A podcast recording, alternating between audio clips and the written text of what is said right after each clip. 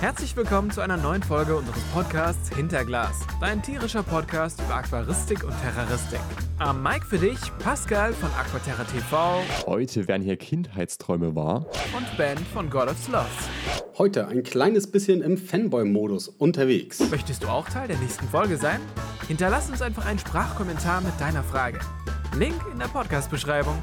Und jetzt tierisch viel Spaß bei der neuesten Folge Hinterglas. Einen wunderschönen guten Morgen, guten Mittag, guten Abend oder gute Nacht, wo auch immer ihr gerade seid.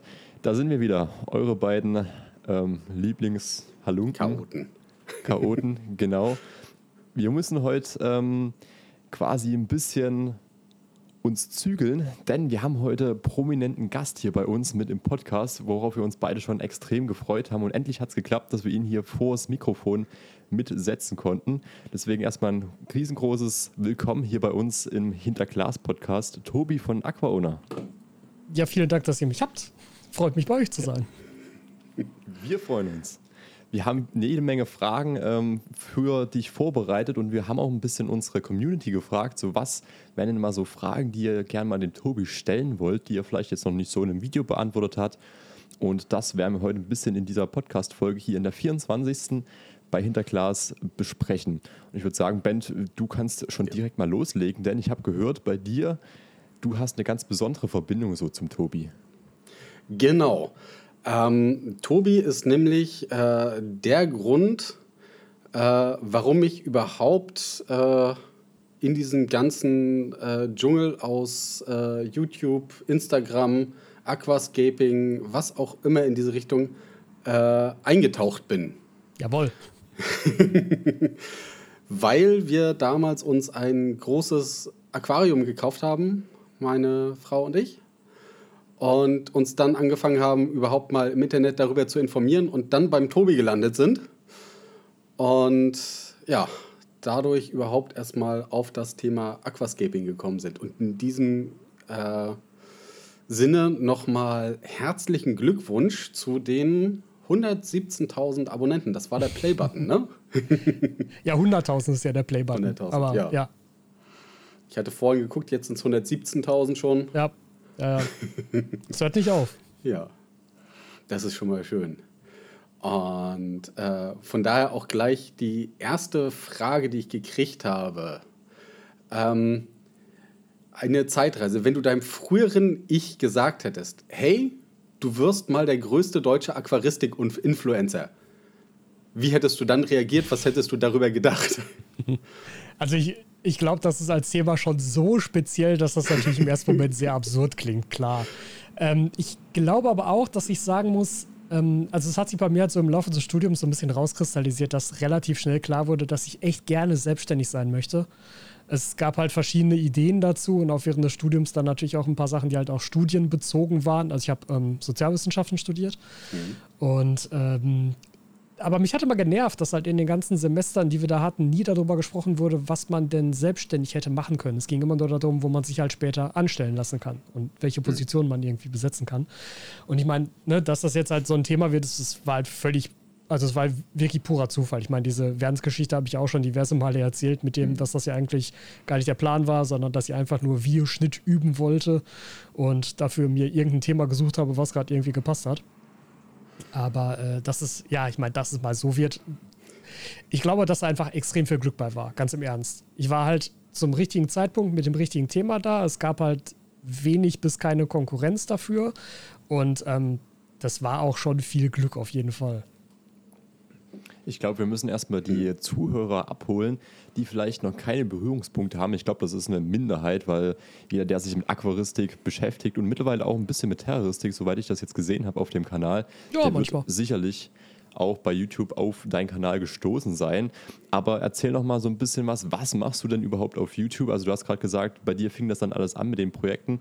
Aber was fing da denn an? Wie, was kann man sich so drunter vorstellen, wenn man so auf deinen Kanal dann drauf geht? Was findet man da?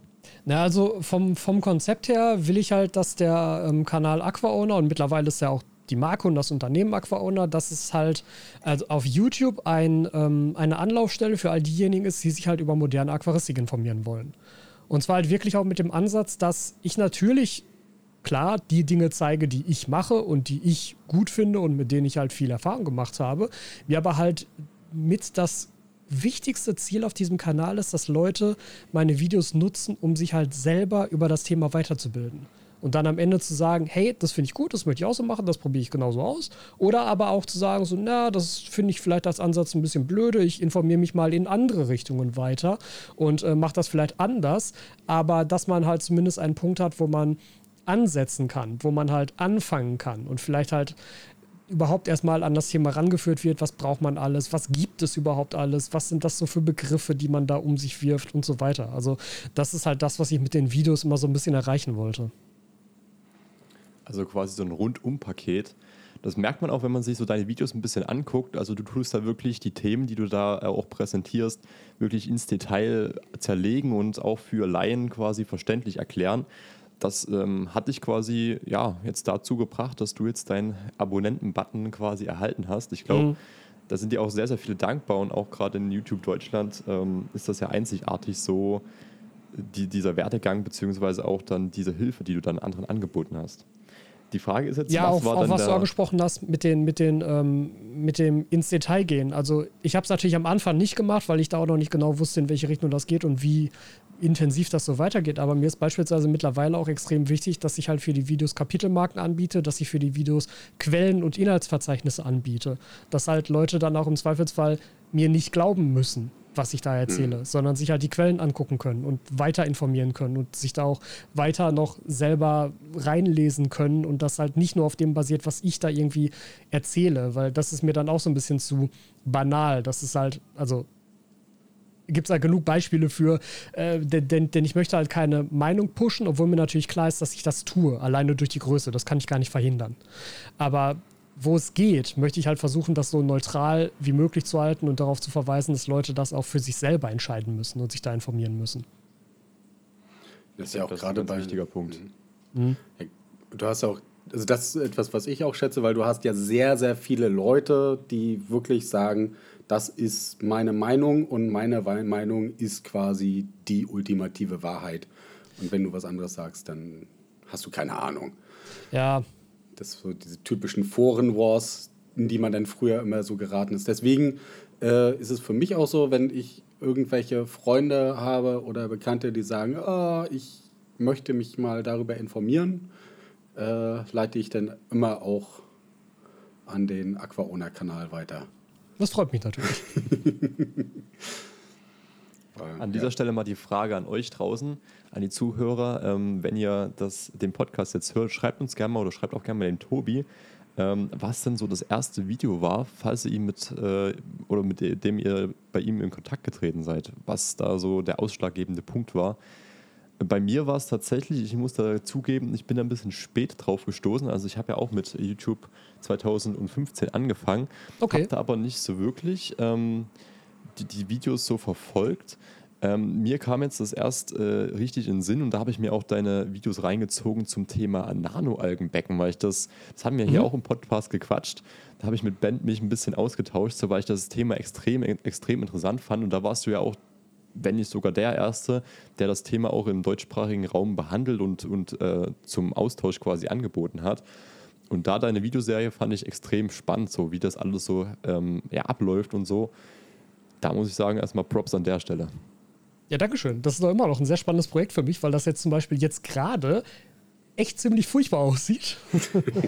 äh, und, ich, und ich da echt noch mal so ein bisschen mich, mich auch selber noch weiter informieren muss. Das ist ja auch das, was mir dann immer sehr viel Spaß macht, wenn ich das auch selber noch so ein bisschen, ja, wenn ich da selber noch so ein bisschen was Neues lernen kann, auch für mich. Also ich will gar nicht behaupten, dass ich da der erste deutschlandweit war, der das irgendwie auf YouTube gezeigt hat, weil ich auch zugeben muss, ich kenne wahrscheinlich auch gar nicht alle Meerwasser-YouTube-Kanäle und ich verfolge die auch nicht wirklich.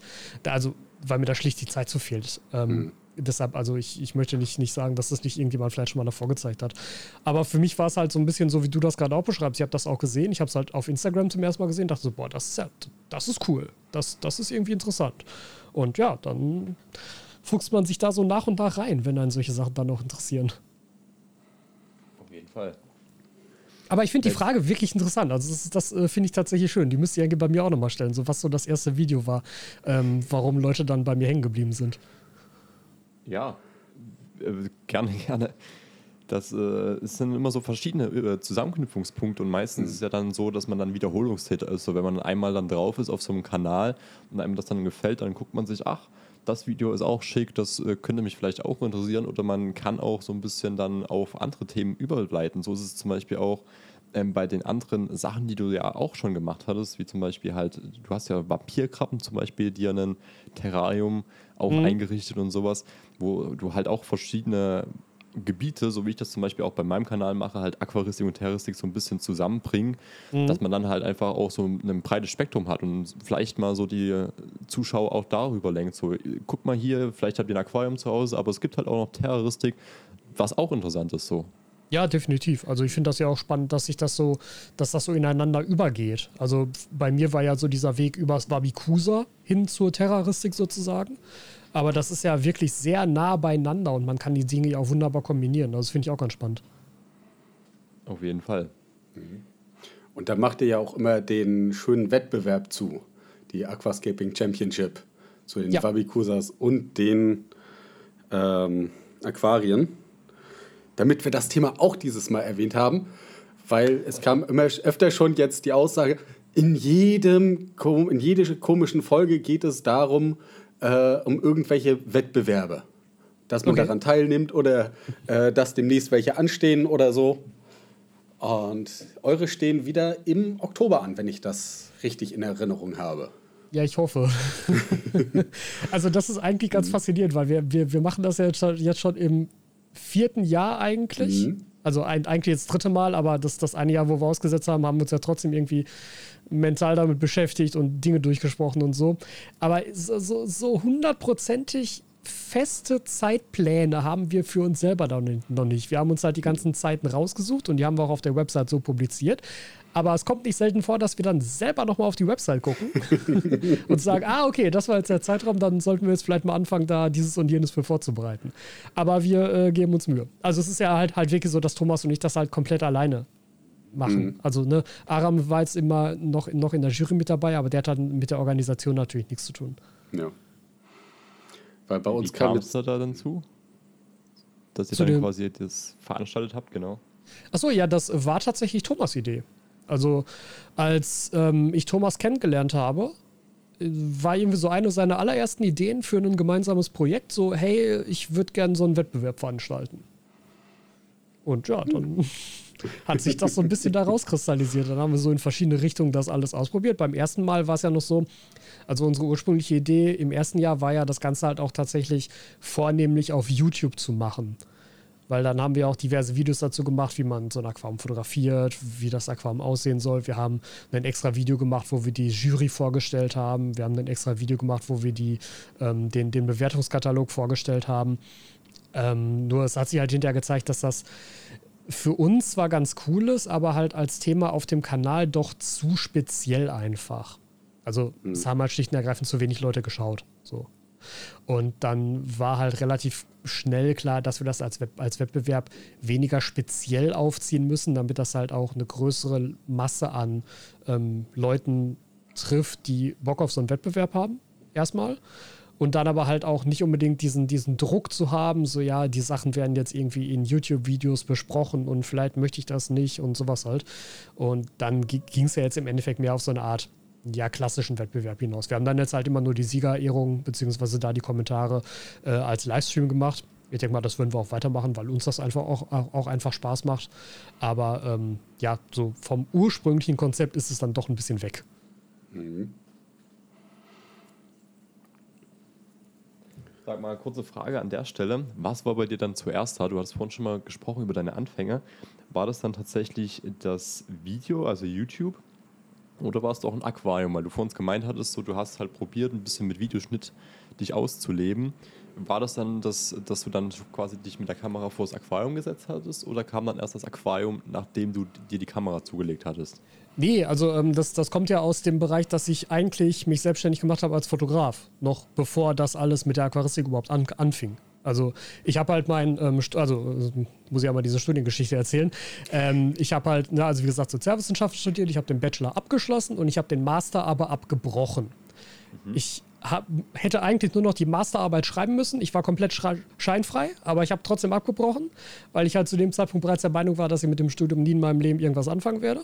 Also mich halt damit bewerben werde, weil ich halt selbstständig sein wollte.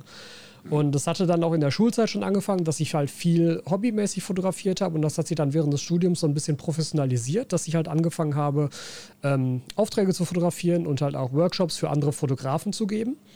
Und das war eigentlich die ganze Zeit dann auch das übergeordnete Ziel, dass ich halt als Fotograf selbstständig bin und dann halt auch noch während des Studiums, doch klar, ja klar, das, das war während des zweiten Praxissemesters, habe ich noch während des Studiums auch den Gewerbeschein geholt und mich halt als Fotograf offiziell angemeldet. Ähm, und dann war halt klar, dass ich den Weg auch verfolgen will. Und dann war aber auch klar, wenn ich Workshops anbieten möchte, macht es halt Sinn, wenn die Leute vorher wissen, wie ich denn Dinge erkläre. Oder ob ich denen sympathisch bin oder nicht.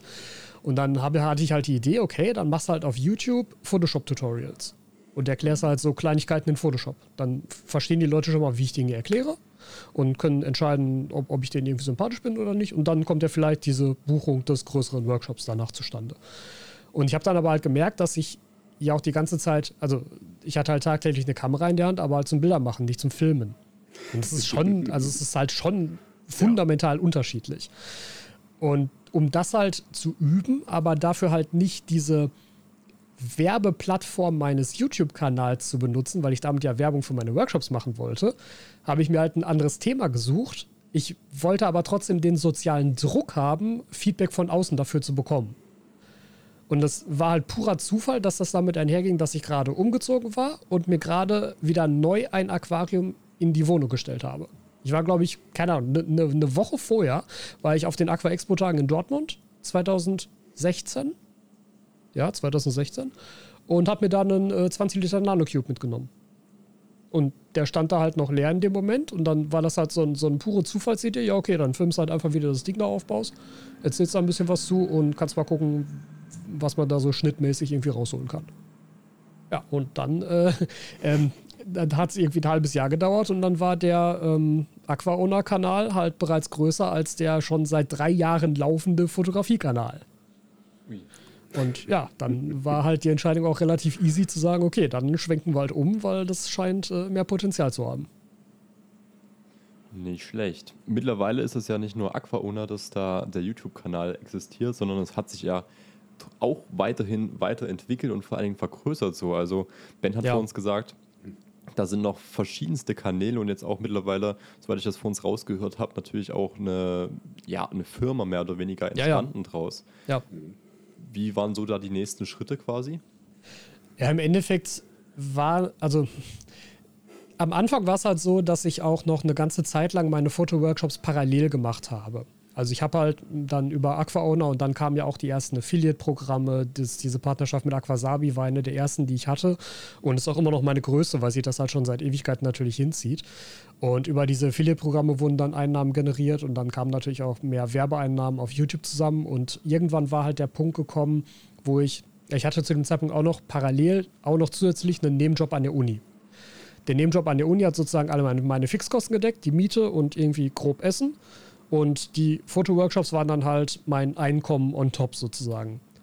Und in dem Moment, wo halt der Kanal AquaOwner mit allem drum und dran, also ich glaube, das muss man auch mal ganz, ganz klar sagen, dass du ja als YouTuber, ähm, es ist höchst unwahrscheinlich, dass du nur von den Einnahmen auf YouTube lebst. Also ja, das ist machbar, aber das ist auch mit meiner Größe beispielsweise nicht machbar. Das ist ein netter Betrag an Werbeeinnahmen, aber der würde nicht alle meine Fixkosten decken. So, ne? Und ähm, du hast halt immer irgendwas drumherum. Bei mir waren es halt diese Affiliate-Programme. Und als das vom, von den Einnahmen her die Einnahmen der Fotoworkshops überstiegen hat, da habe ich gesagt, okay, jetzt fällt der Nebenjob an der Uni weg und ich bin Vollzeit selbstständig. Und dann habe ich halt die Fotoworkshops immer noch ungefähr so ein halbes Jahr mitgemacht und dann ist es aber so schnell gewachsen, dass ich die halt auch komplett auslaufen lassen konnte und mittlerweile ja auch als Fotograf eigentlich nichts mehr mache. Also ich fotografiere immer noch gerne Aufträge, aber dann ist das immer für den Bereich Aquaristik mittlerweile. Also dass ich dann für Firmen beispielsweise Produktfotos erstelle.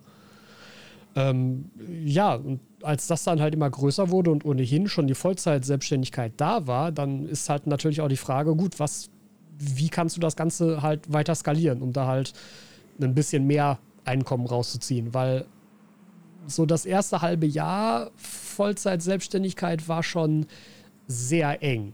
Also da hatte ich im Endeffekt deutlich weniger auf dem Konto als mit dem irgendwie 20 Stunden Nebenjob an der Uni, den ich da noch hatte.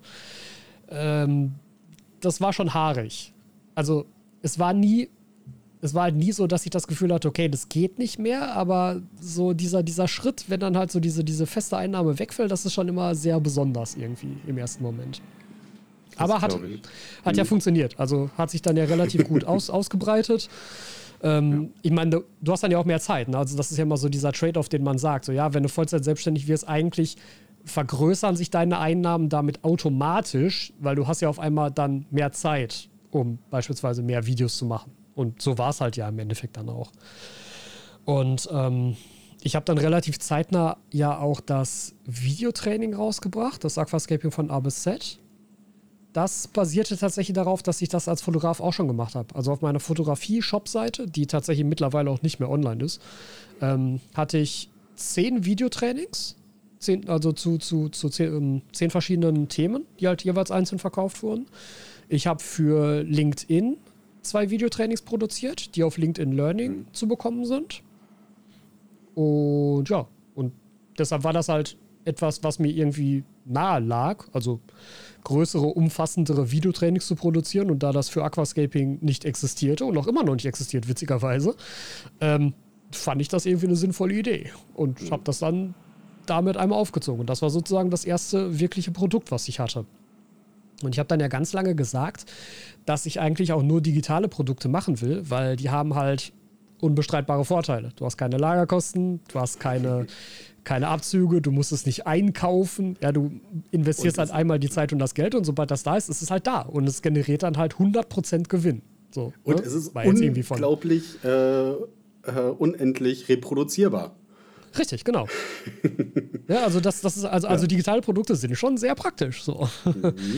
Und ähm, aber natürlich irgendwann denkst du halt, ja gut, aber es wäre halt schon cool, manche Themen halt doch auch irgendwie angehen zu können, weil irgendwann merkt man dann ja auch so Sachen, die einem selber halt vielleicht noch fehlen oder die einem selber halt vielleicht noch stören. Und tatsächlich kam dann zuerst diese Idee mit den grauen Schläuchen. Mhm. Weil die hatte ich halt schon relativ früh in irgendeinem Video mal und habe dann auch schon irgendwie ähm, da mal gefragt, so hey, wenn ihr Ideen habt, schreibt die mal in die Kommentare, graue Schläuche und so weiter. Und irgendwo, wo war denn das? in Osnabrück, in einem Fressdorf in Osnabrück, da habe ich einen Workshop gehalten und da hat mir einer der Zuschauer Shisha-Schläuche mitgebracht. Und die passen halt zufälligerweise genau auf 12-16er Anschlüsse. Ja. Und die waren dann halt mattgrau und das war halt genau das, was ich mir immer vorgestellt hatte. Und dann war das halt schon so eine Idee, okay, da guckst du mal nach, guckst mal irgendwie hin, kann man das alles machen? Dann habe ich mich da halt so ein bisschen informiert und zu dem Zeitpunkt, das war halt vor weiß nicht, zweieinhalb Jahren oder so. Also relativ lang schon her. Zu dem Zeitpunkt war das aber halt für mich alles finanziell nicht stemmbar. Ja. Also dann, dann redest halt mit irgendwelchen Zulieferern oder schreibst dann mal so unverbindlich eine Mail und dann kommt er zurück so, ja, äh, können wir wohl schon machen. Mindestabnahmemenge ist halt irgendwie 1000 Stück oder so. Und dann denkst du dir so, ja gut, ähm, also ich hätte so 10, hätte ich wohl genommen, aber äh, mehr ist halt nicht drin. Und dann musste man halt so ein bisschen rum, rum überlegen, wie man das anders machen kann. Und dann war das auch wieder, also ich finde schon, dass es halt zu, einer, zu, zu, so einer erfolgreichen, zu so einem erfolgreichen Unternehmen auch immer so ein bisschen Glück gehört. Mhm. Und das war dann nämlich jetzt wieder Glück, weil ähm, ein Bekannter von mir, der in der Schule eine Stufe boah, unter mir oder über mir, ich weiß es ehrlich gesagt nicht mehr genau war, der hat sich selbstständig gemacht mit Lederverarbeitung. Also ah. Gürtel, mhm. Gürtel, Portemonnaies, sowas halt. So, so Kleinzeug aus Leder. Schlüsselanhänger. Mhm. Und ähm, von dem habe ich nämlich, gerade als er sich selbstständig gemacht hatte, das ist bestimmt auch schon zehn Jahre her oder so, vielleicht, also, also vielleicht schon länger, habe ich einen der allerersten Gürtel gekauft, weil ich das eine coole Idee fand und einen schönen Gürtel. Und den habe ich auch immer noch. Und da habe ich mich dann halt lustigerweise dran erinnert, als ich den getragen habe. Und dachte mir so, Moment, Damian, also Damian ist, ist, ist, ist, ist halt der Typ von, von äh, Wild, der das halt ja. macht. So, Lederverarbeitung. Hm. So Toolbacks sind halt auch schon cool. Weil ich kannte bis dahin nur das von JBL. Dieses ja. Folien-Ding, ne? wo da halt alles. Genau, genau. Und das ist ja nicht schlecht, aber das ist halt. Also, ich finde es halt hässlich. So, ich habe halt schon immer, also das, das ist aber auch so ein Fotografie-Ding. Das ist halt ganz, ganz, ganz ja. stark aus dieser Fotografie-Geschichte gewachsen. Ähm, mir war halt Design schon immer wichtig. Das, das stand übrigens damals auch zur Auswahl als Studiengang. Ähm, ich hatte mich nämlich parallel noch beworben für ähm, Produktdesign. Wäre eine Option mhm. gewesen. Ich wurde halt zuerst für Sozialwissenschaften angenommen und ich fand beides gleichermaßen interessant und habe mich dann halt für Sozialwissenschaften entschieden. Aber ähm, daher kommt das halt. Also es war halt schon immer irgendwie für mich ein interessantes Thema. Und ja, dann war so halt die Idee, hm, so eine Tasche aus Leder wäre eigentlich ganz cool. Und dann habe ich Damian mal geschrieben und das so ein bisschen mit ihm durchgesprochen und er meinte, ja klar, können wir machen, kein Thema. Und da er ja halt auch solo selbstständig ist, war es da natürlich kein Problem zu sagen, okay, lass mal so mit 20 anfangen und nicht irgendwie mit 200 oder so. Und das ja. war halt in dem Moment natürlich auch sehr, sehr praktisch, weil dann hatte ich mhm. nicht so hohe Kosten, er hatte nicht so hohe Kosten, man konnte das Ganze erstmal ausloten. Ja, und damit zusammen hing dann sozusagen dieser ganze große Start, weil dann war es auf einmal wichtig, okay, Markenanmeldung. Mhm. Muss halt AquaOwner erstmal als Marke eintragen lassen, für den Fall, dass irgendwer auf die Idee kommt, das auf einmal dann doch auch machen zu wollen oder so. Dann fängt, fängt dieser ganze Krempel an, dann halt neue, neue Domains registrieren, neue Websites registrieren für den Shop und so weiter. Und dann entspannt sich daraus eh schon halt alles ein, hat, dann, ne? Ja, ja. aber, aber dieser, dieser Anfang, das ist ja. so ein krasser Rattenschwanz, der da dran hängt, mhm. den ich am Anfang einfach überhaupt nicht durchdacht habe. Also ich wusste es ja auch schlicht und ergreifend nicht, was ja. da alles zugehört. So, ne? Das, das, das sagte ja auch niemand. So. Nee. Selbst, selbst wenn ihr irgendwie danach googelt, hier selbstständig äh, Webshop aufbauen. So, äh, steht da trotzdem nicht, was für Versicherungen brauchst du auf einmal, welche Angaben beim Finanzamt musst du da irgendwie ändern, keine Ahnung was, ne? Mhm. Bist du irgendwie automatisch Zwangsmitglied in der Handwerkskammer oder solche Geschichten. Ähm, und das, das war dann aber auch echt interessant. Also ja, auch nervig, aber halt auch echt interessant, weil es mal was Neues war. Mhm. Weil es mal was anderes war als Aquarien einrichten und Videos produzieren. Mhm. Und das sehe ich tatsächlich immer noch so. Also, wie gesagt, das hat vor, vor zwei Jahren ungefähr angefangen mit den ersten Ideen dazu und den ersten Geschichten dazu. Aber das ist immer noch so, dass die, gerade die Sachen, die so den Shop betreffen, die die Produkte betreffen, das ist einfach immer eine ganz neue Tätigkeit. Und das finde ich super spannend dabei und deshalb macht mir das auch so Spaß. Und ja, dann hat sich halt nach und nach einfach ergänzt mit Dingen, ähm, die ich dann halt dazu passend fand. Also das Toolback war dann da und dann war es halt relativ schnell klar, dass ich gesagt habe, okay, ich möchte dann eigentlich auch eigene Tools anbieten. Ich habe mich lange schwer damit getan, etwas anzubieten, was halt schon am Markt vorhanden ist. Mhm. Weil ich, also mit, mit den Toolbacks ja konnte ich halt, mhm. ja, weil, weil, weil mit den Toolbacks konnte ich einen Mehrwert schaffen. Die gab es vorher nicht. Zumindest nicht in so einer Optik und in so einer Qualität, weil es halt Handarbeit ist. Aber Tools, da kann ich nichts neu machen. Die sind alle schon da und wenn du da eigene Tools machst, dann fragst du halt irgendeinen Hersteller, der für irgendwen anders auch schon Tools macht und lässt halt dein Logo drauf lasern. Fertig. So, ne? Ähm, das, das sind ja auch nur Zukaufsachen. Mhm. Aber, aber trotzdem fand ich halt. Also da, da, muss ich ehrlich sagen, ne? Mhm. Ähm, es gibt ja auch äh, tausend Tools und äh, irgendwie äh, 400 verschiedene Scherensorten, wo ja. man dann aber auch wirklich ähm, ich habe mich dadurch so viele Sachen auch selbst durchprobiert, bis, okay. man, dann, bis man dann die richtigen für sich findet. Äh, da ist es dann auch schon so, dass man dann, also da, wo ich, wo ich dann auch sage und sage, okay, gut, ich gehe zu den Leuten hin, wo ich glaube, dass sie vernünftige Qualität dann auch entsprechend anbieten. Ja, also das, das sollte jetzt mit den Zukaufprodukten auch mhm. überhaupt nicht ähm, irgendwie abwertend gemeint sein, ja. ähm, weil natürlich, also die, die Tools sind ja zusammen mit Liquid Nature entstanden und Liquid mhm. Nature hatte halt vorher schon Erfahrung mit eigenen Tools und hatten deshalb halt schon den Lieferanten an der Hand. Und mit denen zusammen habe ich dann gesagt, hey, ich würde das gerne auch machen. Und dann kam von denen die Idee, gut, pass auf, dann nehmen wir unser eigenes Label raus und übernehmen das halt ins Aqua Owner Label. Und wir haben die Sachen schon gemacht, wir haben die schon durchgetestet, wir finden die gut. Und mhm. dann habe ich mir die eben auch nochmal angeguckt und dann passte das eben auch so für uns. Und, mm, und ja, also da, da ging es halt im ersten Moment darum zu sagen, ich möchte das Sortiment sozusagen vervollständigen. Ja. So, wenn ich schon eine Tooltasche anbiete, dann müssen auch Tools da rein. So. Aber ja, dann, dann kam halt irgendwann, und das ist tatsächlich vielleicht eine der wichtigsten Erkenntnisse für mich aus dem letzten Jahr. Und ich finde die super unangenehm, weil die ist blöde, wenn man sie erzählt. Aber Geld ist ein Türöffner für sowas. Ja. Wenn du halt das Kapital hast und das Geld investieren kannst, dann steht dir das auf einmal alles frei und dann kannst du im Endeffekt machen, was du willst und kannst auch sämtliche Sonderwünsche durchführen, die du willst. Und das hat dann halt eben ne, anderthalb, zwei Jährchen gedauert, bis ich dann halt so ein bisschen was, was zusammenliegen hatte. Und dann konnte ich jetzt auf einmal hergehen und sagen, hey, Schläuche kriege ich hin mit der Mindestabnahmemenge. Ja. Das machen wir jetzt. Und das ist ja dann auch wieder was gewesen, was halt sehr einzigartig ist bisher. Und wo ich mich halt darüber freue, dass man damit dann eben auch einen Mehrwert liefern kann. Also was halt nicht einfach nur der nächste Schlauch ist, der gebrandet ist. Klar, auf der anderen Seite, so Sachen wie die, ähm, wie die Inline-Diffusoren, die sind halt nur gebrandet, in Anführungszeichen. Aber auch da ist dann wieder der Ansatzpunkt, okay, jetzt habe ich Schläuche. Jetzt will ich halt auch den kompletten Weg im Sortiment abbilden können. Also vom Filter zum Aquarium. Ja, weil ist ja Und auch dann- so, dass man sich sagt, okay, gut, äh, also ich, ich kann es auch aus, aus der Käuferperspektive sehen, wo ich dann sage, okay, gut, gehe ich jetzt dahin nur, damit ich den Schlauch kaufe Ja. für die Optik oder und gehe dann für den Rest in, die nächsten, in den nächsten Shop weiter oder ich kann mir dort einmal mein System zusammenstellen, was grundsätzlich ja auch aufeinander abgestimmt ist, ne? Genau.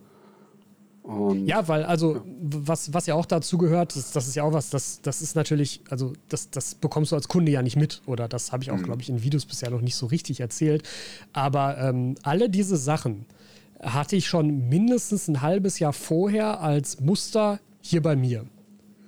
Und diese Musterbestellungen, die kannst du eigentlich bei jedem Hersteller machen, aber die sind arschteuer. Weil es halt eine Sonderanfertigung ist, weil es nur ein einziges Stück ist. Normalerweise wollen sie die irgendwie 200 mindestens verkaufen.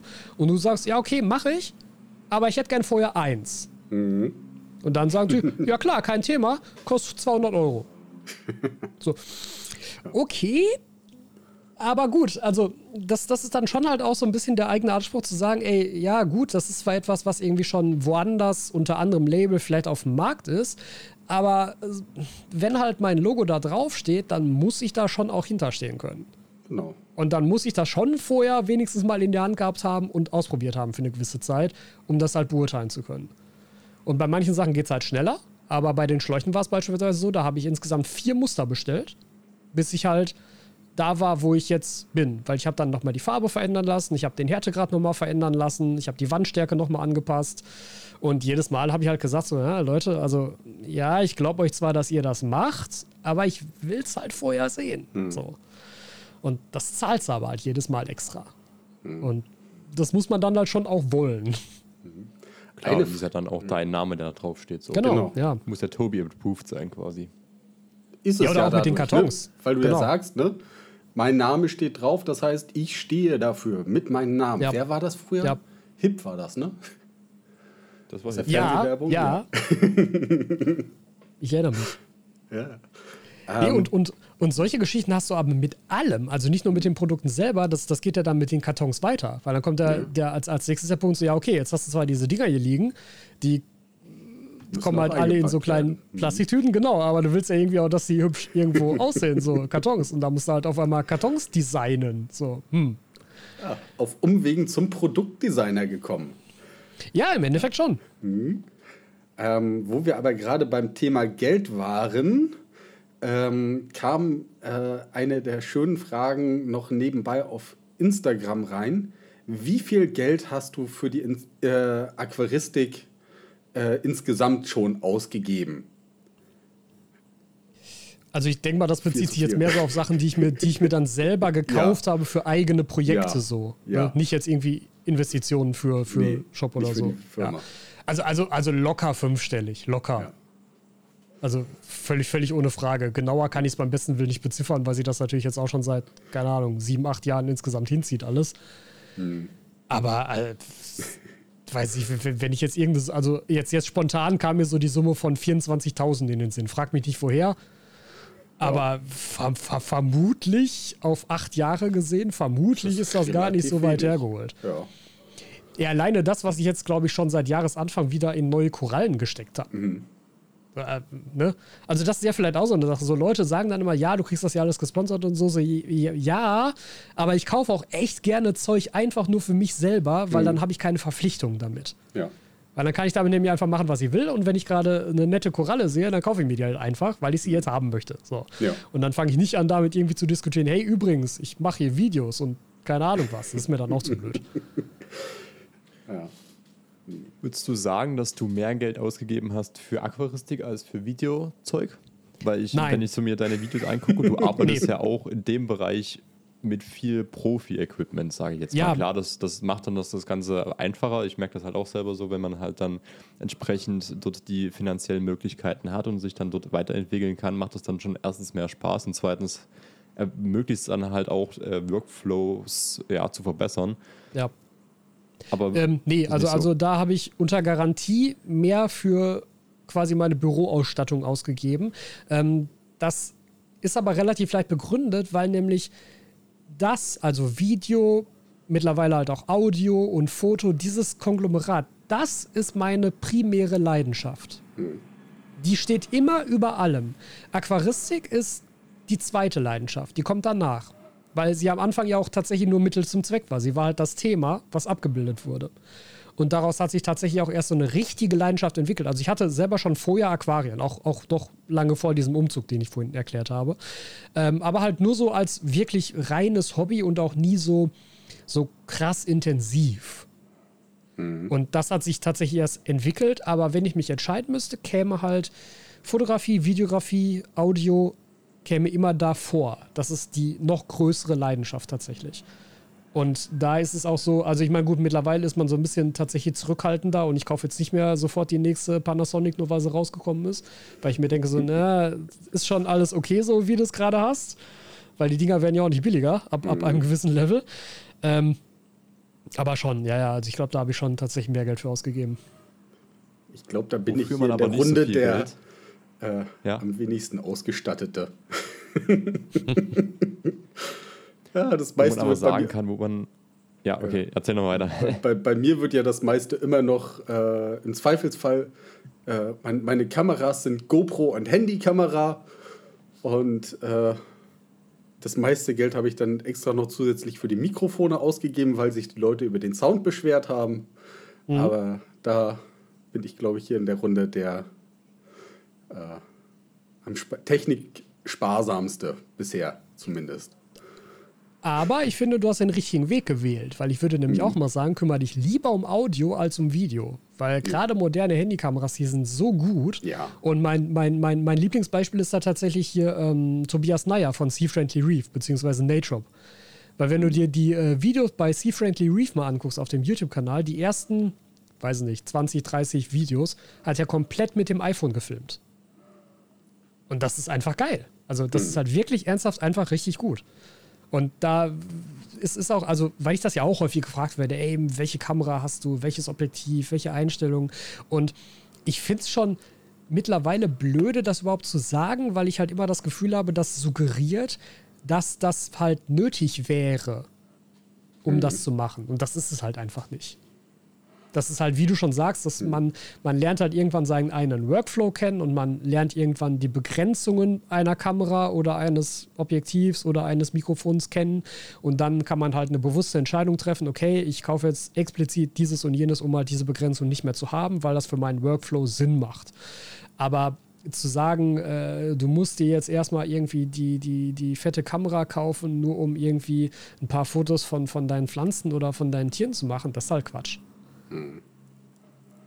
Definitiv. Da ist es wirklich äh, entscheidend, dass man halt, wenn man die Kapazitäten hat, da halt in Ton geht und auch bei Kameras finde ich, dass man da halt auch viel rausholen kann, gerade zum Beispiel mit Licht. Ja, ja, da, total. Dass man Ja, da ja. halt mit Lichtsetzung und sowas da viel machen kann und da halt auch mit dem iPhone das einfach filmen kann und dass es da einen entscheidenden Vorteil bringt, dass man lieber ins Licht investiert, als dass man dann sich eine gu- gute Kamera holt und dann aber die ISO hochschraubt, weil das äh, Licht halt beschissen ist. Ja, Und das bringt auch absolut. Unterschreibe ich genauso. Also Licht ist halt wesentlich entscheidender als jede Kamera, die du hast. Das stimmt. Deswegen habe ich auch wirklich zuerst das Licht, die Lichter gekauft, dann habe ich mir vernünftige Mikros gekauft und irgendwann äh, kommt dann auch mal eine vernünftige Kamera Ja. äh, dazu. Weil, was heißt vernünftige Kamera? Es reicht für meine Zwecke noch aus. Ja, und das ist Und- ja der Punkt. Also, es ja. muss ja für dich passen. Du musst Ja. dich ja mit niemandem messen und du musst auch nicht irgendwie den neuesten Scheiß kaufen, nur weil er rausgekommen ist. Nö. Kann ich lieber in Genau. neue Aquarien investieren. ja, zum Beispiel. Ja. Oder zum Beispiel in andere Sachen, die dich noch mehr motivieren, wie zum Beispiel Snacks. Und äh, wir wären nicht hinter Glas, wenn wir jetzt einfach das äh, außen vor lassen. Und da wollen wir natürlich auch dich, Tobi, fragen, was ist denn so aktuell so ein Snack, den du gerne favorisierst, den du gerne zu dir nimmst, einfach wenn du vielleicht beim Videoschnitt bist oder gerade mal eine Pause vom äh, Aquarium umgestalten hast. Was gibt es dann bei dir so, was du gerne verspeist? Okay, ich würde gerne zwei Sachen nehmen, wenn ich darf. Gerne. Okay, also, Punkt Nummer eins, ich liebe Eis. Oh ja. Ich, also, ich liebe es sehr. Und äh, von Ben Jerry's gab es ganz, ganz lange, oder ja, müsste es eigentlich immer noch geben. Das war zwar eine Sonderedition, aber ich glaube, die gibt es immer noch, die Netflix and Chill-Variante. Und zwar mit, mit ähm, ähm, Erdnussbutter, also Erd- Erdnussbuttereis. Und da drin sind salzige Brezelstücke. Das ist mega. Also extrem geil. Wirklich. Kann ich nur empfehlen, wenn ihr irgendwie so ein bisschen abgefahrenes Eis mögt. Ähm, das ist so die Sache für, wenn man Filme guckt oder wenn man Serien guckt. Wenn ich irgendwie was schneide, dann kann ich ja nicht beide Hände benutzen. Da, da muss halt irgendwas sein, was ich nur so mit einer Hand essen kann. Und da esse ich tatsächlich extrem gerne und extrem häufig Wasabi-Erdnüsse. Ja. Und zwar am liebsten die von Kaohsiung, weil die sind auch ernsthaft scharf. Alles andere, was irgendwie so von den klassischen Herstellern irgendwie kommt, das ist irgendwie, das ist also, naja, das ist halt nicht so, Ja, so nicht so, nicht so richtig scharf. Ja. Das, das ist europäisch scharf. Ja, ja, ja, genau.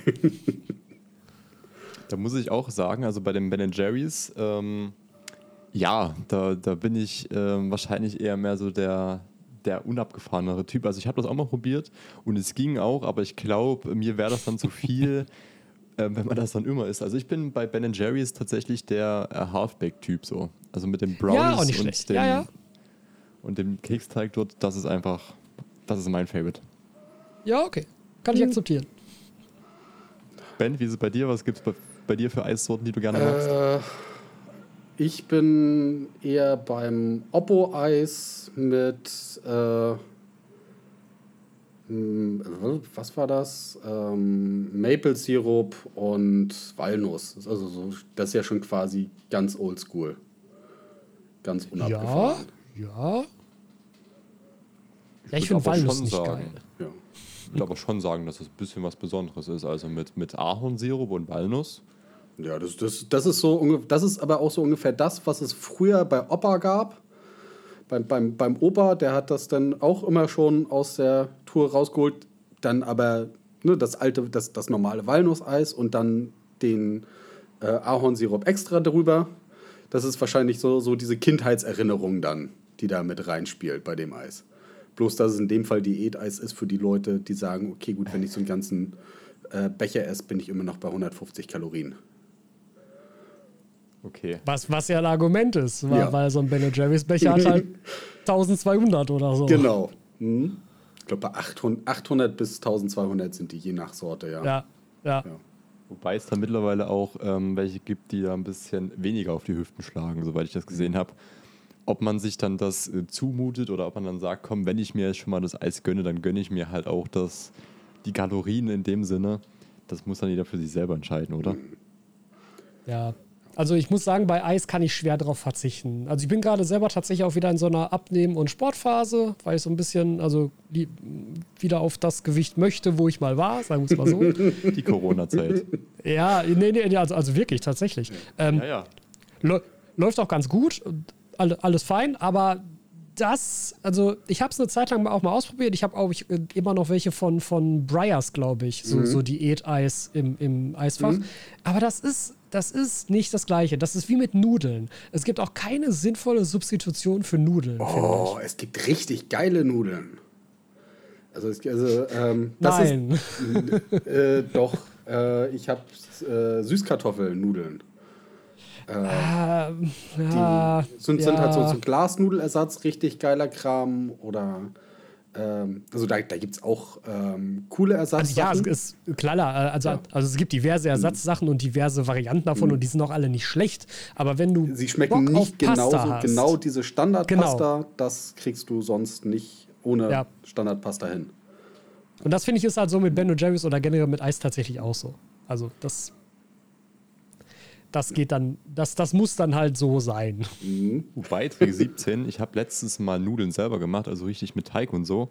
Ja. Wenn du die selber machst, dann tust du auch gut die Kalorien wieder abtrainieren. So. Also dort äh, den Teig zu kneten, das ist echt schon, da weißt du danach, was du gemacht hast. Und da kannst du dann halt auch entscheiden, was reinkommt und vor allen Dingen kannst du dich da halt auch ausleben. So, wenn dann halt irgendwie zum Beispiel mal ein bisschen mit Spinat rumexperimentierst, Ja. dann hast du irgendwann, grün, äh, irgendwann grüne Nudeln und so.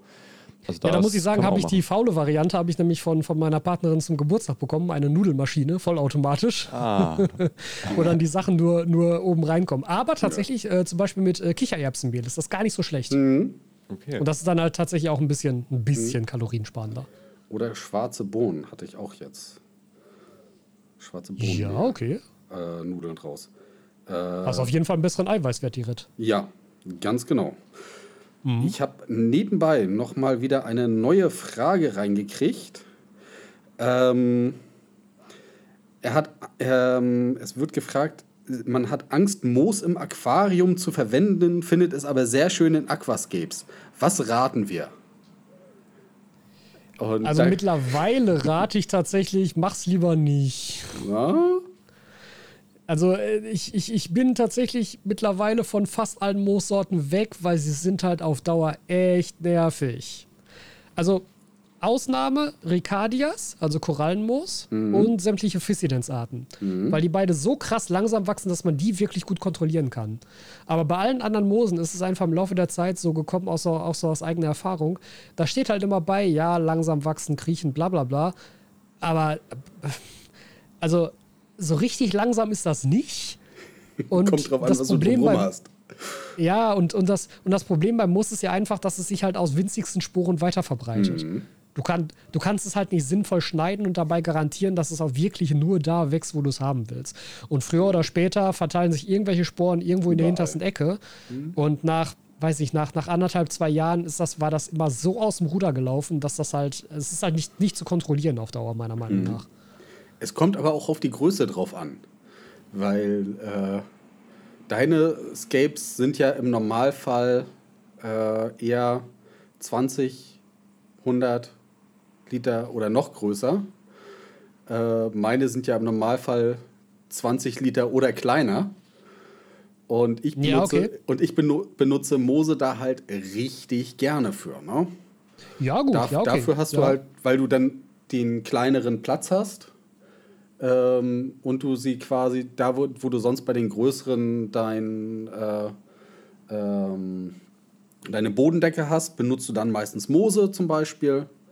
Mhm. Ähm, und äh, ja, also du hast, da hat man definitiv auch, also gerade in, in, in Nanobecken oder Picos bin ich ein totaler Freund von Moosen. Ja, ich meine, es ist ja auch, es ist ja auch, Übergangssachen, ähm, ja. Und, und es ist ja auch klar ähm, zweckabhängig. Also, ne, wenn du sagst, du willst ein reines Escape, was auf Optik geht, dann, dann wäre das halt so sozusagen meine Antwort. Aber wenn du sagst, hey, ich möchte Garnelen halten, ich möchte da Nachwuchs haben, keine Ahnung was, dann ist Moos natürlich auch einfach eine extrem sinnvolle Pflanze, klar. Ich glaube, das muss dann jeder einfach für sich selber entscheiden, so was er halt Mhm. ästhetisch findet und was er dann von Aufwand da reinstecken möchte. So, ich meine, wenn du jetzt nur ein oder zwei Becken hast, so, dann, dann schaffst du das auch noch dahinterher zu k- gehen und das dann halt Ja. zurückzuschneiden. Ja. Aber na klar, ich denke mal, da geht es uns allen dreien so, wenn man dann halt einmal mit einem Becken anfängt, dann ist das die normale Aquaristiker-Krankheit mehr oder weniger, dass dann ein Becken kommt nie selten allein und dann werden das ganz schnell mal mehr. Ja, auf jeden Fall. Also das ist, das ist ja mittlerweile auch so ein bisschen das Hauptproblem oder auch der Grund, warum ich beispielsweise bisher noch nicht so ein, so ein richtig elaboriertes Dioramascape gemacht habe. Weil das halt einfach vom, vom Pflegeaufwand nochmal eine Stufe oben drauf wäre, was so kleinste Schnippelarbeiten angeht. Und das kriege ich momentan einfach schlecht integriert. Also das muss halt gut aussehen, aber pflegeleicht bleiben. wenn wir da gerade mal schon dabei sind, was ist bislang so dein Projekt, wo du sagst, das war jetzt so ein Highlight und das äh, magst du auch immer noch? Oder vielleicht, wenn du es schon wieder abgebaut hast, dann ist das dir vielleicht in Erinnerung geblieben? Was ist so dein Favorite? Also rückblickend tatsächlich mein, mein allererstes 60p. Also das, was auch im äh, Videotraining sozusagen aufgebaut wird. Mhm. Und was ich, was ich danach dann ja noch immer, immer so ein bisschen weitergezogen habe und dann nochmal mit anderer Technik. Und das hat ja auch den Umzug ähm, hier in die neue Wohnung mitgemacht. Das ist schon, also vor allem, weil das halt mein erstes, also es war zu dem Zeitpunkt das größte Aquarium, was ich eingerichtet habe. Ja, so ein mhm. 60 Zentimeter Ding. Äh, ähm, und ähm, es, es, es, es hing für mich in dem Moment halt relativ viel dran, weil es halt für das Videotraining dokumentiert werden sollte und dann muss es ja halt auch funktionieren. So. Da kannst du halt nicht zwischendrin dann irgendwie das, das Aquarium wechseln. Dann hätte ich halt alles von vorne nochmal neu machen müssen. Ähm, und deshalb bin ich halt super glücklich damit, dass das auch so gut funktioniert hat. Und da erinnere ich, erinnere ich, mich echt gerne dran. Das war nämlich auch das mit der, wo halt zum ersten Mal die Rota Lahara so richtig rot geworden ist bei mir. Mhm. Und wo ich echt super viele Kommentare bekommen habe, von wegen, ja, ist so alles Photoshop, keine Ahnung was, wo dann irgendwann ähm, meine, meine Partnerin schon kommentiert hat und gesagt hat: so, ey, ich wohne auch hier, ich stehe daneben, so, nein, das sieht ernsthaft so aus. Und das, das ist eigentlich schon schön. Also, das, das ist mir immer noch in, in netter Erinnerung geblieben, auf jeden Fall. Ja, das fetzt. Und wenn du, wenn du nochmal so rückdenkst, äh, Favorite Tier, was du bislang gepflegt hast? Was gab es da so? Uh, das das finde ich schwieriger. Hm, ich glaube tatsächlich der Betamacher Cayensis, den ich hatte. Hm. Weil der einfach, also der war einfach wunderschön und wahrscheinlich der Fisch mit dem ausgeprägtesten Charakter, den ich bisher so hatte. Ja, gerade Betters haben ja eh so einen eigenes, äh, eigenen Charakter so irgendwie. Und das kann man auf jeden Fall nur schreiben. Ja. Mhm. Wobei ich muss sagen, auch so äh, Vampirkrabben, ich weiß nicht, hast du die noch oder sind die mittlerweile. Nee, ich habe die nicht mehr. Ich habe die halt, ähm, also ich weiß nicht, inwiefern ihr das verfolgt habt, aber die Geschichte mit dem Paluda war ja, dass das wahrscheinlich undicht geworden ist, diese Wasserkammer, dieser Wasserkammerteil da. Und ähm, mir war halt relativ, also in, in dem Moment war mir halt klar, okay, eigentlich musst du es irgendwann komplett auseinanderrupfen, um halt diese Stelle zu finden und die mhm. zu fixen. Oder du baust es ab. Aber zu dem Zeitpunkt hatte ich dann nämlich die Krabben einfach wieder ähm, abgegeben. Also, ihr habt einen Bekannter von, von, von uns bekommen. Hm. Die leben da wahrscheinlich auch immer noch fröhlich weiter. Das, jetzt einen aktuellen Stand kann ich dir leider gar nicht sagen. Aber die hatte ich dann zu dem Zeitpunkt tatsächlich schon abgegeben, weil halt klar war, okay, entweder nimmst du es auseinander oder du baust es halt über kurz oder lang ab, weil so ist es halt nicht, nicht weiter betreibbar halt ja. einfach. Weil Ben steht auch noch vor der Entscheidung, er tut auch nee, mit dem Gedanken hin und her spielen also bei den Krabben. Ich will sie schon seit Jahren haben. Äh, ist es bloß dann immer das, welches lasse ich mir da irgendwie was für bauen oder damit es mhm. perfekt in den Schrank passt oder kaufe ich mir da schon was Fertiges? Und. Ah. Ja, und dann so die Auswahl ja. an fertigen Terrarien, das war ja auch das, was mich immer so ein bisschen geärgert mhm. hat, ehrlicherweise. Weil, also, die guckst du dir an und denkst du so, hm, da ist Design sieht so anders aus. Jahrzehnte an Entwicklung dran vorbeigegangen irgendwie. Das stimmt, das zumindest bei den großen Firmen. Ja. Ich habe mittlerweile mein Paludarium ist ja auch äh, angefertigt von der Firma. Also ich glaube, da, da, lohnt sich das dann schon ein paar Euro mehr auszugeben und dort quasi dann einfach zu entsprechenden ja, Aquarien oder Terrarienbauern zu gehen und dazu sagen, hier, ich hätte gern das und das Aquarium, mhm. auch mit schönen äh, durchsichtigen Silikonnähten und so. Das macht dann schon einiges aus. Mhm. Kann ich mir vorstellen. Und so viel Unterschied ist das eigentlich gar nicht vom Preis. Das finde ich immer das Erschreckende dann. Ja, es ist halt der Aufwand und mhm. die, die, ähm, das, das, das Konzept, was man halt vorher haben muss. Ne? Wenn du halt mhm. selber keine Idee davon hast, wie das aussehen soll, dann ist das natürlich auch schwierig. Mhm. Eine Frage, die auch nochmal kam, war, hast du, äh, hat dich die Aquaristik schon mal zum Reisen inspiriert? Also, dass du irgendwo hinfahren wolltest, weil du ein Biotop sehen wolltest oder sowas? Hm, also sie hat mich schon dazu inspiriert. Ich habe diese Reisen nur noch nicht durchgeführt. also es gäbe natürlich drauf, halt. Ja. ja. also ja, ja, wir haben halt so ein bisschen, also wir hier intern haben einen, einen, einen bestimmten Reiseplan, der halt nach einem, nach einem bestimmten, äh, nach einer bestimmten Reihenfolge abgearbeitet ah. werden muss. Und da äh, kommen, kommen dann meine Ziele tatsächlich erst in äh, wahrscheinlich drei, vier, fünf Positionen weiter hinten. ja, aber also, also ja. ich meine, klar, ich, ich, ich möchte auf jeden Fall mal nach Japan. Ich wollte tatsächlich auch vorher schon nach Japan, da mhm. allerdings tatsächlich hau hauptsächlich wegen, wegen Tokio. Mhm. Und jetzt aber natürlich würde ich dann auch nach Niigata reisen und mir da zum Beispiel die ADA Gallery angucken, mhm. klar. Das wäre so eine Sache. Und die andere Sache wäre tatsächlich Borneo. Also ich fände halt mhm. Borneo einfach als, als Ziel insgesamt sehr spannend, auch weil das ja so eine dreigeteilte Insel ist mit drei verschiedenen Regierungsformen und so. Das ist auch nochmal ganz interessant. Aber auch, weil einfach recht viele endemische Arten dort vorkommen. Die Pflanzenwelt ist krass. Ne? Die ganzen Busse Falandren kommen ja. ja im Endeffekt fast alle von Borneo. Ähm, mit den Flüssen vor Ort, aber dann noch so Geschichten wie die, wie die Elefanten, wie die Affen auf der Insel. Also es ist, glaube ich, einfach ein krasses Biotop als gesamte Insel bereits. Das ist.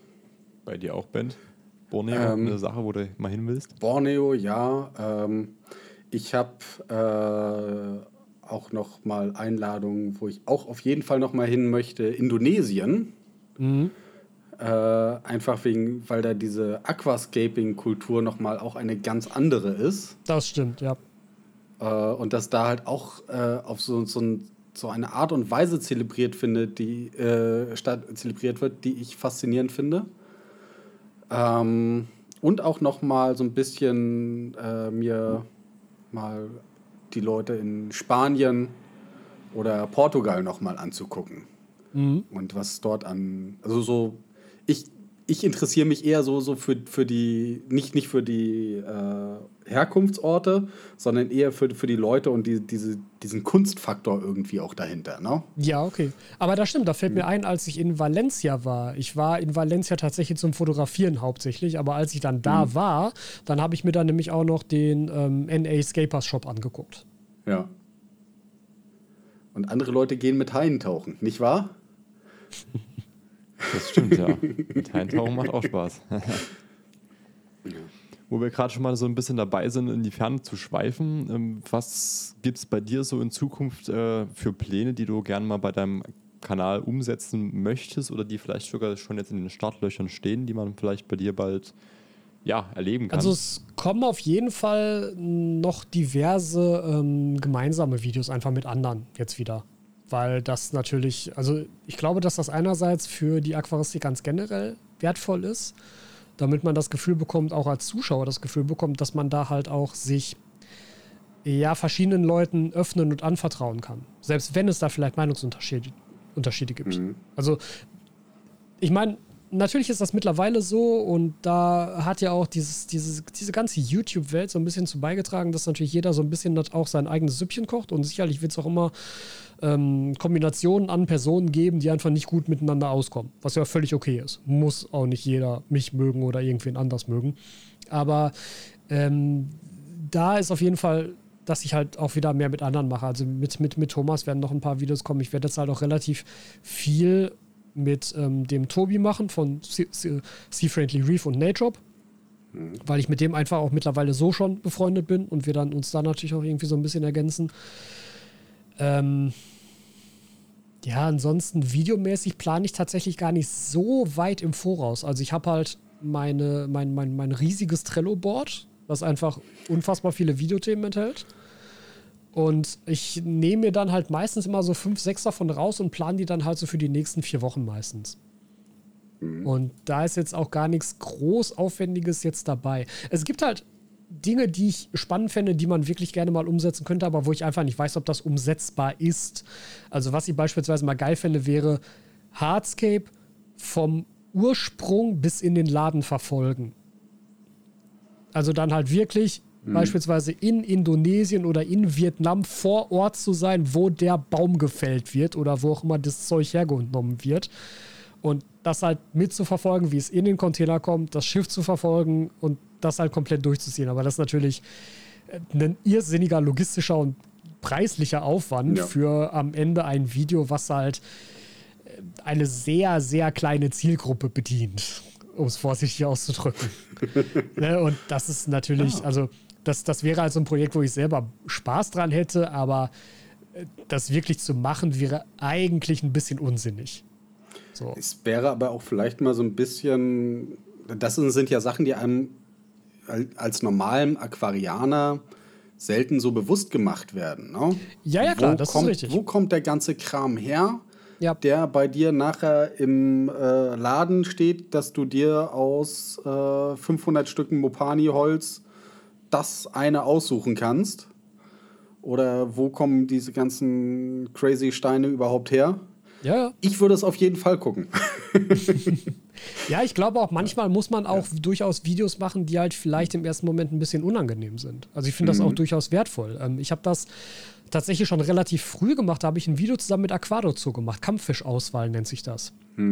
Und da hat halt ähm, der Nils vom Aquado Zoo hat halt einen Import an Kampffischen bekommen und es wurde dann halt vor Ort ausgewählt, okay, welche werden jetzt ins Sortiment aufgenommen und welche auch nicht.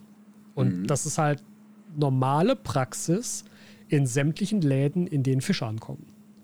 Und dabei halt auch zu zeigen, wie die Tiere verpackt sind, wie die da ankommen, in welchem Zustand sind die, wie winzig ist die Tüte, in der sie kommen, denn die ist sehr klein.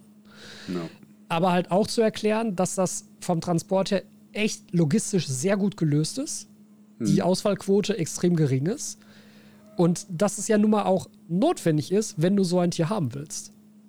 Also klar, man kann natürlich sehr schnell irgendwie darauf verweisen, ja, ich hole nur lokale Nachzucht. Du kriegst halt nicht alles aus lokaler Nachzucht. Das ist halt auch so. Das ist schade. Ich würde das auch sehr begrüßen, wenn das anders wäre. Aber in vielerlei Hinsicht ist das noch nicht der Fall. Das ist Meerwasser ja noch mal viel, viel krasser. Ne? Ja. Ähm, Da hast du ja fast nur Wildfänger, ne?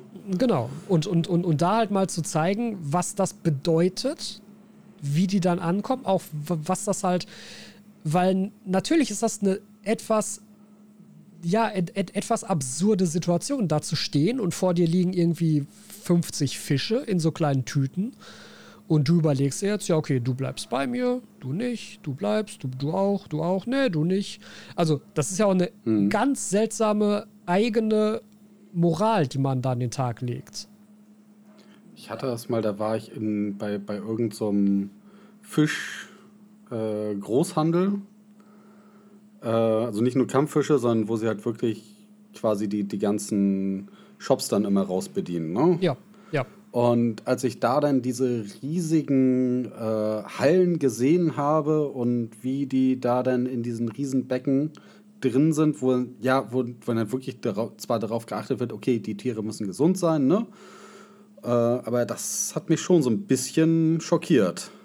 Ja, und ich muss Die- sagen, dieses ich Feeling, finde, was man da hat. Ja, ja, also, also, also das, das mit dem Gefühl kann ich nachvollziehen. Mhm. Ich finde aber, das sollte Leute nicht schockieren, die ein Aquarium haben. Ja. Also, weil das, ne, das, das ist eine Industrie. Das, das ist Mhm. ein Markt, der da entsteht. Das ist nicht, zwei Leute tauschen sich aus und äh, gehen irgendwo in irgendeinen Fluss und angeln sich so drei so Fischchen und packen die zu Hause in ein Aquarium. Also, das, das finde ich deshalb auch wichtig zu zeigen und halt auch Leuten klarzumachen, weil das ist, glaube ich, das Video mit den meisten Dislikes auf meinem ganzen Kanal. Weil Leute sagen, boah, das, das kann ja nicht sein. Guck dir mal an, wie die Fische da behandelt werden. Guck dir mal an, in was für kleinen Tüten die kommen. So, ja, aber wie soll es denn anders laufen? Willst du jeden Kampffisch in einer 30-Liter-Tüte verschicken? Das ist nicht machbar. Das ist sowohl logistisch nicht machbar, als auch preislich nicht machbar. Wenn du das machen würdest, würde halt jeder Kampffisch, keine Ahnung, 800 Euro kosten. Wird keiner kaufen. Naja, Also, ne? ne? da sind wir wieder bei dem Thema, äh, dann würde es keiner mehr kaufen. Aber wäre das für die Fische nicht, nicht besser? Ist eine Das ist andere die eine Diskussion, Frage. ja, ja. Das, das ist die eine sicherlich auch die. Diskussion, die daraus entsteht. Und die andere Ja. ist, wenn du dann beim Meerwasser guckst, die Leute sind durchaus in der Lage, äh, sind durchaus bereit, teilweise solche Preise zu zahlen. Dann, kann's, dann kauft sich das nicht mehr jeder, das Tier. Ne? Ja. Aber das ist dann auch wieder der nächste Punkt. Klar. Auf der anderen Seite das hat ist eine Meerwasser schöne natürlich auch. Diskussion, die man daraus anstoßen kann. Ja, ja. In alle Richtungen. Nur, nur also, also gerade nochmal wegen, wegen Meerwasser hat, hat natürlich dadurch auch zu Recht den, den Ruf, ein relativ elitäres Hobby zu sein, weil es halt einfach deutlich teurer ist. Ne? Und gerade wenn du da dann auch nochmal darauf achten willst, dass du nur Nachzuchten kaufst, was ich ja jetzt beispielsweise ähm, für mein großes Becken halt auch gemacht habe, zumindest bei den Fischen, bei den Korallen ist es halt manchmal schlicht nicht möglich. Es gibt halt einige Tiere einfach nicht als Nachzucht, noch nicht. Ähm, aber da hast du halt auch, also ne, die, die, die, die Tiere kosten in der Regel das drei- bis vierfache von dem Wildfangpreis. Und da muss man das halt, also das musst du dir halt überlegen. Ne? Zahlst du halt 30, 40 Euro für einen Clownfisch oder zahlst du 120? So. Hm. Weil das ist schon eine Hausnummer. Wenn du jetzt sagst, so Differenz 30 bis 50, okay. Aber ja. 30 bis 120 ist halt schon hart. Und da kann ich halt schon, also ich kann völlig verstehen, wenn Leute sagen so, nee, das ist mir zu viel Geld. Ich bin auch der Meinung, dass man dann vielleicht eher sagen sollte, ja gut, dann kauft das Tier vielleicht halt lieber gar nicht. Ja. Statt dann den Wildfang zu unterstützen. Aber ähm, es ist halt ein extrem Frage. komplexes Thema ja. einfach. Wie, wie, siehst du das? Ich hatte mich mal da neulich mit einem Freund unterhalten, generell so zu dem Aquarium- und Terrarium-Thema, so Tiere einsperren für die eigene, für das eigene Entertainment, für die eigene, ja, Neugierde. Ähm, ist ja immer so ein, so ein Streitfall. Ja, also so. ich verstehe natürlich, wo so eine Diskussion herkommt und wo, wo, wo so eine Argumentation auch herkommt. Ich muss aber auch sagen, wir als Mensch, als Spezies Mensch, haben die Eigenschaft und haben die Fähigkeit, Tiere zu nutzen. Und wenn wir Tiere nicht genutzt hätten, dann würden wir vermutlich immer noch in Höhlen sitzen. So, ne? Landwirtschaft wäre mhm. ohne den Einsatz und die um es halt auch ganz deutlich zu sagen, Ausbeutung von Tieren nicht möglich gewesen. Und unser ganzer Lebensstandard ist ja ohne die Ausbeutung von Tieren nicht möglich. Und wir treffen diese Entscheidung sehr bewusst und akzeptieren das.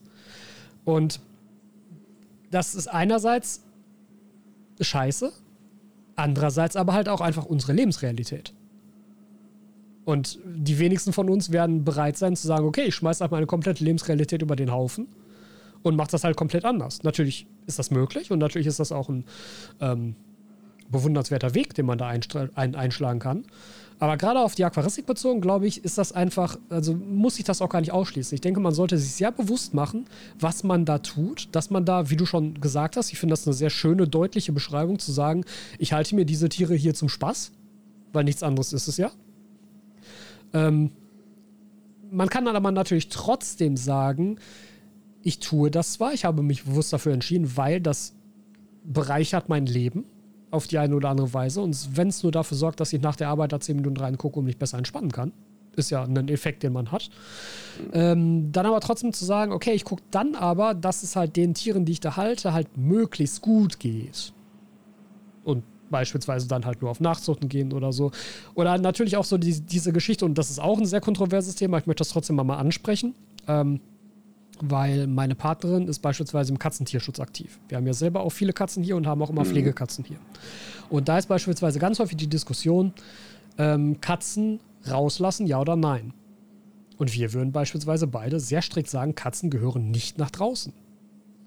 Denn die Argumentation ist da, du lässt eine Katze frei und dann wird immer gesagt, ja, aber die Katze braucht das, die muss sich austoben und die muss da rumlaufen können und ihr Revier abstecken können. Aber warum ist das denn bei einem Hund dann nicht so? Warum ist das bei einem Pferd nicht so? Warum ist das bei einem Chamäleon nicht so? Warum ist das nur bei der Katze so? Das macht überhaupt keinen Sinn. Und was noch dazu kommt, will, also Frei, Freigängerkatzen haben durchschnittliche Lebenserwartung von zwei bis drei Jahren. Und das ist halt eine, also das ist statistisch mhm. belegt. Und Wohnungskatzen haben halt eine Lebenserwartung von 15 bis 17 Jahren. So. Da kann mir doch keiner erzählen, dass der Freigang dann irgendwie die sinnvollere Option wäre also ne, das, das, das, dann, das ist dann halt auch so eine dem, Diskussion. Ja dann, ja, dann sind wir bei dem Thema, lebe, lebe schnell und äh, voll Erlebnisse, statt äh, nur in den eigenen vier Wänden vor dich hin zu vegetieren. Ja, ähm, das, das kannst du für dich andere, selber ja entscheiden. Ja. Nur, nur in dem ja. Moment entscheidest du ja, ja halt für ein Wesen, für was diese Entscheidung nicht selber genau. fällen kann. Mhm. Ne? Und ich dann halt bewusst die Entscheidung zu treffen, sorry, ich will das einmal durchbringen, weil mir das wichtig ist, dann mhm. bewusst die Entscheidung zu treffen, ich setze das Tier einem erhöhten Risiko aus. Ja. Das finde ich halt unverantwortlich. Mhm. Ich glaube aber, dass mit der Katze rührt daher, dass ähm, viele Leute sich halt ein Haustier wünschen, was jetzt nicht so pflegebedürftig ist. Ja, und das ist auch scheiße. Ich einfach mal sagen, wie zum Beispiel ein Hund. Definitiv, definitiv. Also ich finde halt, wenn man sich ein Haustier holt, dann sollte man das auch äh, entsprechend mit dem nötigen Wissen Ja. machen. Deswegen gibt es halt solche Infokanäle wie YouTube beispielsweise, wie wir das ja auch machen. Aber beispielsweise, wenn du jetzt eine, eine kleine Wohnung hast, ist es ja dann für viele Leute der, der Schritt, hm, ich will jetzt ein Haustier haben, ich will jetzt aber zum Beispiel kein Hasen oder so, weil das halt mehr Aufwand ist, hole ich mir eine Katze, die kann ich rauslassen, entspannt. Die kommen nur zum Futter vorbei. Also ich, ich verstehe, richtig, genau. Also ich verstehe da 100% deine, deine Punkte und ähm, ich äh, weiß aber auch, dass das halt auch daher klar. rühren kann, dass man halt Katzen ab und zu rauslässt, dass es jetzt dem geschuldet ist, dass man sich halt einfach sagt, ich will jetzt irgendwas haben, was ich zum Abend irgendwie streicheln kann. Und dann ist es halt eine Katze, die ich dann halt auch rauslasse, weil ich mir nichts anderes hier in meiner Wohnung zutraue, weil sie einfach so klein ist, aber ich brauche halt trotzdem irgendwas. Und dementsprechend gibt es dann halt doch viele Katzen, die halt dann draußen rumstreunern, ähm, die halt, ja, dann in kleinen Wohnungen wohnen, aber die sich dann die Leute trotzdem Ja, holen. ja. Halte ich für sehr egoistisch. ja. Definitiv. Aber eine Frage, die fast genauso kontrovers ist, die du nicht beantworten musst, die ich aber trotzdem noch mal stellen wollte, die jetzt gerade äh, nebenbei reinkam, war: Nehmen wir mal an, du müsstest dich entscheiden, Katzen oder Aquarien. Aber das wird wahrscheinlich äh, An dieser Stelle, Naja, an dieser Stelle würde ich jetzt einfach mal ähm, das Ganze hier unterbrechen und einfach mal so einen Cliffhanger ranbauen. Vielleicht gibt es ja dann nochmal ein zweites Interview Das dazu kommt im und dann nächsten können wir die Frage beantworten, weil wir sind hier schon ganz schön über der Zeit drüber. okay, ja, ich habe mich seit, seit gar nicht Ich verfolgt glaub- jetzt.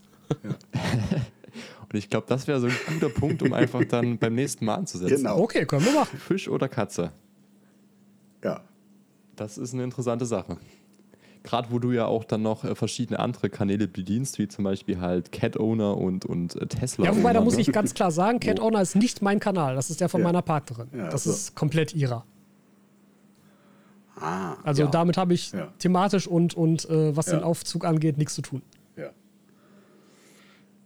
Aber trotzdem steht dir da auch eine Leidenschaft Das ist den richtig, äh, genau. Katzen Ja. äh, entgegen. Gut, dann würde ich sagen, war es aber auch hier mit dieser Folge. Mir hat sehr, sehr viel Spaß gemacht. Waren auf jeden Fall sehr, sehr interessante Einblicke mit dir hier. Ein bisschen über die Aquaristik und über weitere Pläne und auch so ein bisschen jetzt am Ende hat es ja doch nochmal ganz schön an Fahrt aufgenommen. Äh, so ein paar, ja, weltbewegte Themen, würde ich fast sagen, zu be beleuchten. Wie hat es dir gefallen? Sehr gut. also ich mag solche offenen Gespräche ganz generell immer. Und äh, von daher, das ist eigentlich genau das, was ich ja auch immer so ein bisschen versuche. Ich, hab- ich versuche das ja auch so ein bisschen mit meinem eigenen Podcast, nur alleine mit sich dann sowas zu führen, ist natürlich ein bisschen schwierig. Ja. Oh ja, da können wir ein Lied von singen, Mhm. Band. Das haben wir auch schon zu Genüge probiert. Äh, mit mehr oder weniger Erfolg. Mhm. Deswegen haben wir uns ja auch dafür entschieden, dass wir das zu zweit machen. Ja, kann ich, kann ich sofort Wenigstens. verstehen. Ja. weil so ein Gespräch dann immer angenehmer ist. Aber wie gesagt, du bist gerne eingeladen. Also ich fand es echt äh, ein sehr, sehr interessanter Podcast. Ich hoffe natürlich an euch da draußen, die hier uns zugehört haben. Ihr fandet das genauso interessant. Und wenn ihr das wollt, dass der Tobi uns mal wieder hier besucht bei uns im Podcast, dann vergesst nicht, den zu abonnieren und ähm, schaut auf jeden Fall bei Tobi vorbei, bei seinen verschiedensten Projekten. Und ihr habt ja gehört, in Zukunft wird es da auch nicht langweilig auf dem Kanal und kann man auf jeden Fall empfehlen. Ja, danke für eure Zeit, dass ihr mich hier habt rum, rumquatschen lassen. Und ich freue mich auch, wenn, wenn ihr natürlich dann auch noch neue, spannende Folgen mit neuen, interessanten Gästen raushaut. Auf jeden Fall. Wen würdest du denn dir mal wünschen, den wir hier ähm, mal vors Mikrofon Und das? Problem ist jetzt, dass ich mir natürlich nicht alle eure Folgen bisher vorher angeguckt habe und jetzt das Fettnäpfchen da bereitsteht, dass ihr jetzt irgendeinen nenne, den ihr schon hattet. Nein. Richtig, aber die, So die Chance viel- ist so viele waren's nicht. Groß. Also ich glaube ganz generell, dass solche Gespräche mit Martin zum Beispiel extrem spannend sein können. Martins Fische. Ähm, mh, dann fände ich sicherlich auch nochmal spannend, aber da kenne ich jetzt tatsächlich keine Namen. Halt ähm, entsprechend Leute, die halt schon viel gemacht haben, viel rumgekommen sind, vielleicht auch in der Szene halt eine hohe Bekanntheit haben, wirklich aus dem Bereich Terroristik. Weil ich glaube, dass da einfach auch bestimmte Themen ja auch extrem kontrovers sind. auch da geht es ja dann irgendwie um Haltungsbedingungen und wie groß muss das Terrarium jetzt wirklich sein und was ist jetzt wirklich nötig. Ähm, ich habe das ja so ganz grob am Rande mal mitbekommen mit Fallgefröschen, weil da hatte ich auch mal die Idee und dann ist es immer so, na, nee, das muss aber eigentlich größer sein und andere sagen dir dann, nein, das muss überhaupt nicht größer sein, das muss aber höher sein und ähm, ich glaube, da hat man eher die gleichen Diskussionen wie in der Aquaristik auch. Ja. Aber da halt dann mal Leute zu haben, die da, ähm, die das einfach schon sehr lange machen und da halt viel Erfahrung einfließen lassen können, das glaube ich immer sehr wertvoll. Definitiv. Gut, in diesem Sinne, mit diesen weisen Worten würde ich auch diese Folge hier beenden wollen. Habt ihr noch irgendwelche abschließenden Worte? Schön, dass ihr da wart. ja. Und äh, denkt daran, eure äh, Geckos zu wässern. Ne? Und die Fische zu düngen. Ja, ich würde auch sagen, vielen Dank, genau. dass ich da sein konnte und vielen Dank natürlich an, auch an alle, die jetzt zugehört haben, sich das die ganze Zeit jetzt hier angetan haben und äh, äh, regelmäßig Wasserwechsel und Geduld haben. So sieht's aus. Bleibt gesund und bis bald. Ciao. ciao, ciao. ciao. Das war's für diese Woche. Eine fangfrische Folge Hinterglas erwartet dich wieder in zwei Wochen. Bis dahin besuch gerne Aquaterra TV und God of Loft. Gefällt dir Hinterglas? Dann folg unserem Podcast gerne auf einer Streaming-Plattform deiner Wahl und verpasst keine neuen Folgen. Möchtest du auch Teil der nächsten Folge sein? Hinterlass uns einfach einen Sprachkommentar mit deiner Frage. Link in der Podcast-Beschreibung. Ciao!